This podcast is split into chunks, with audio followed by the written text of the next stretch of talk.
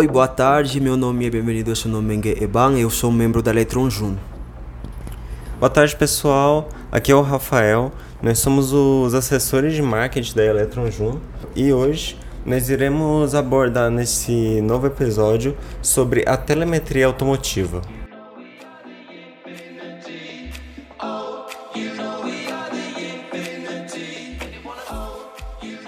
Telemetria automotiva é um sistema capaz de coletar diversos dados do veículo, como a velocidade, temperatura do motor, etc.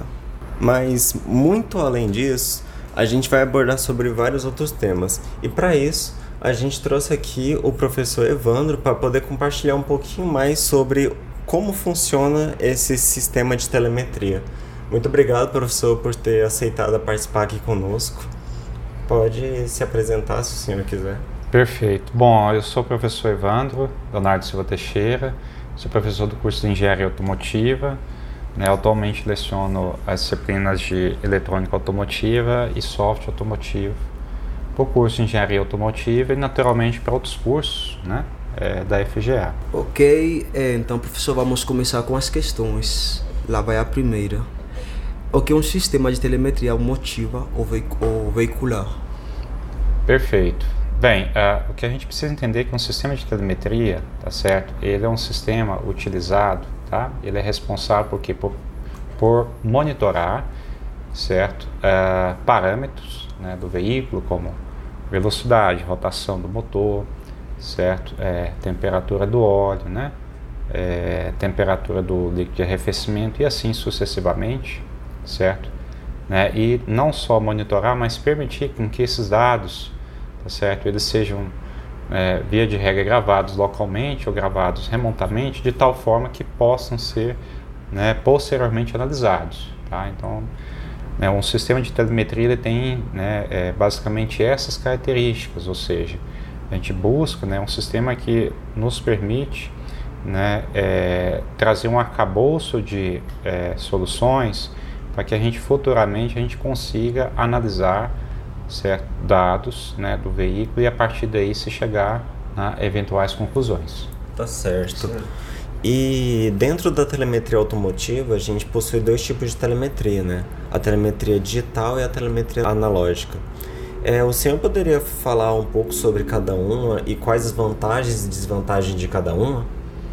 Certo, vamos lá então. Né? Então, na verdade, o que nós chamamos tá, é, é, de telemetria analógica, que a gente precisa entender que boa parte das grandezas físicas que são monitoradas, elas são do tipo analógico, certo? Então, é, bom, e o que a gente chama de telemetria digital está né, tá associado com o que? Com o monitoramento de informações, de sinais digitais, certo? Na prática, tá?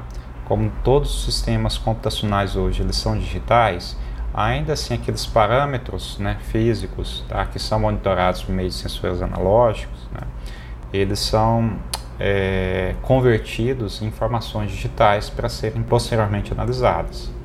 Ok? Ok, professor. E hum, qual é a dificuldade na hora de criar um sistema de telemetria? Tipo, a coisa mais difícil? Bom, é, uma das dificuldades relacionadas com a telemetria, é, a telemetria, né, é, por si só, o conceito em si significa monitorar, tá? Uhum. E o que acontece? Muitas vezes, né, é, nos veículos nós temos é, diferentes sensores para monitorar a mesma grandeza física. Então você tem questões de é, diferença de sinais elétricos, né, diferença de tecnologia, Posso citar um exemplo, né? a gente quer monitorar o sinal de rotação do motor. Nós temos sensores de rotação tanto do tipo é, analógico quanto digital, caso sensor, um sensor CKP um sensor analógico, tá? E um sensor de efeito Hall para a rotação do motor é um sensor digital. Então, quando a gente trabalha em si com telemetria, certo? É, não necessariamente a mesma solução é aplicada a todos os tipos de veículo tá certo? Então esse é um, é um dos grandes gargalos, um dos grandes desafios. Né? O outro desafio também depende do tipo de telemetria que a gente é, deseja realizar. Por exemplo, se eu quero realizar é, telemetria relacionada, por exemplo, para análise de performance, tá? Então imagina que eu estou conduzindo um veículo numa pista de teste certo? E eu quero ali analisar em tempo real como que está a performance do veículo. Aí tem outras questões também inerentes, como a, a, transmissão dos dados, a recepção desses dados, o volume de dados, taxa de transmissão e uma série de outras questões técnicas pertinentes a respeito.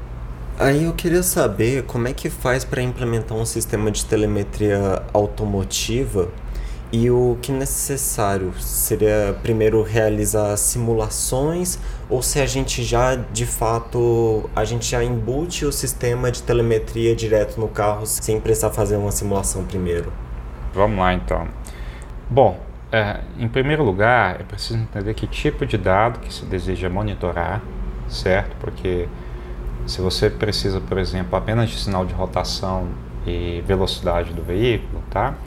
Eventualmente você pode retirar essas informações pela interface OBD, certo? Então a interface OBD é uma, uma, uma interface padronizada, com qualquer dispositivo EOM 327 você consegue muito facilmente extrair esses dados. Agora, se você precisa de dados muito específicos daquele veículo em particular, tá? Então, o primeiro ponto que tem que ser observado é o seguinte: se aquele, aquele dado, aquela informação que eu preciso, se eu já tenho algum tipo de é, sensor que é capaz de captar aquela grandeza física, certo? Esse é o primeiro ponto. Às vezes a gente não tem, às vezes precisa ser implementado, tá? Segundo, aquele sensor ele vai conectado em qual módulo eletrônico? Eu consigo acessar facilmente aquela, aquela informação através de uma rede automotiva? Então esse, esse é, um, é, um, é um segundo ponto, tá? É, bom, aí é, o terceiro e demais pontos acabam que permeiam todo, todo o processo, né? Que é de armazenamento, né? Então, qual que é a, a taxa de transmissão, ou seja, de quantos e quantas em quantas amostras por segundo eu preciso de um determinado dado, tá? Se for uma taxa de amostragem muito elevada, certo? É, muitas vezes para transmitir isso de maneira remota, eu vou precisar de uma largura de banda considerável. Ou então, algum dispositivo, algum sistema né, de armazenamento local, uma capacidade de armazenamento considerável, para que, que a gente consiga efetivamente realizar o trabalho, tá? Então, a questão da telemetria está muito relacionada com que tipo de grandeza física e qual é a aplicação em que a gente deseja aplicar. Ok, e na hora da manutenção do veículo, será que os, me os mecânicos deverão ter um nível maior de especialização para lidarem com sistemas de telemetria? Com certeza, o que na verdade o que a gente tem hoje, né, tem muitas empresas que já oferecem esse tipo de serviço, que basicamente é o que? Com base nas informações monitoradas do veículo, a partir dali a gente é, coloca algum tipo de processo decisório, certo? Algum tipo de análise e a partir dessa análise se chega a alguma conclusão. É, vou citar um exemplo, tá? A gente sabe que é, em função do perfil de condução, tá? A gente precisa, é, por exemplo, trocar o óleo embora tenha aquela troca de hora de 10 10 mil quilômetros, mas às vezes essa troca tem que ser antecipada ou em função do perfil de condução ela pode ser postergada, tá? Então, se em, em algum sistema telemétrico, se o mecânico, se ele conhece bem, certo? Se ele tem algum sistema de telemetria de suporte que consiga né, apresentar para ele, por exemplo, o perfil de condução e ele tendo um pouco mais de conhecimento, ele pode decidir, por exemplo, postergar uma troca de óleo certo? Então, para um, um, veículo individual isso não faz muita diferença, mas para uma frota de veículos, por exemplo, isso já faz bastante diferença.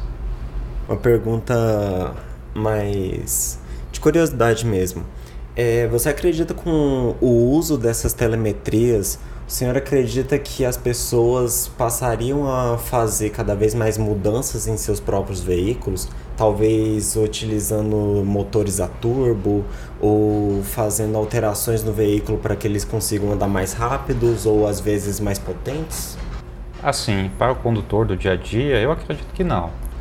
É, é, agora, a gente sabe que tem muitas pessoas que são apaixonadas por carro certo? Que não só querem utilizar o veículo como meio de transporte, mas também estão é, bastante interessados no desempenho, né, na questão de como que está a manutenção, né, em saber se está utilizando da melhor forma em si o seu veículo, tá? Eu diria que para esse nicho de mercado, com certeza, um sistema telemétrico é algo que tem um valor agregado e é algo que, por exemplo, uma feature que eu tenho plena certeza que estariam dispostos a, a pagar por essa funcionalidade.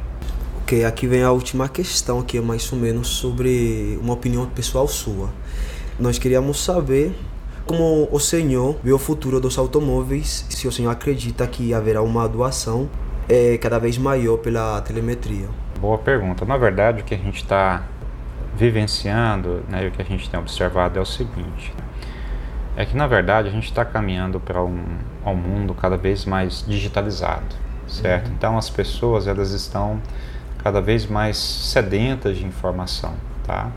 Então o, o, o que eu enxergo, a telemetria ela é capaz de oferecer o suporte, por exemplo, para eu saber como está o estado de saúde do meu veículo, tá? Uhum. Então é, não posso dizer que seja é, para é, todos os condutores que vão ter esse anseio, mas com certeza, certo, uma parcela considerável de condutores, sim. Então eles querem saber como está o estado de saúde do veículo, como que está o perfil de condução e assim sucessivamente. Então eu entendo que isso é um, é um nicho de mercado que ainda pode e deve ser muito explorado.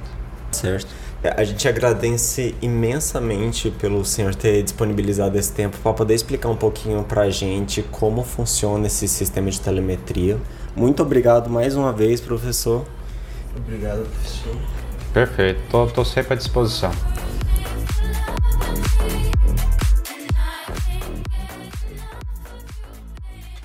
Primeiramente, agradecer vocês por, por terem chegado aqui com a gente, né, conosco. E a continuação vamos mostrar a vocês onde vocês poderiam encontrar outros podcasts igual esse que a gente fez hoje. Bem, pessoal, se vocês estiverem interessados para vários outros temas envolvendo eletrônica, basta vocês procurarem Electroncast nas principais plataformas de podcast por aí. E nos vemos na próxima. Nos vemos na próxima. Tchau, gente. Obrigado mais uma vez. Até mais, pessoal.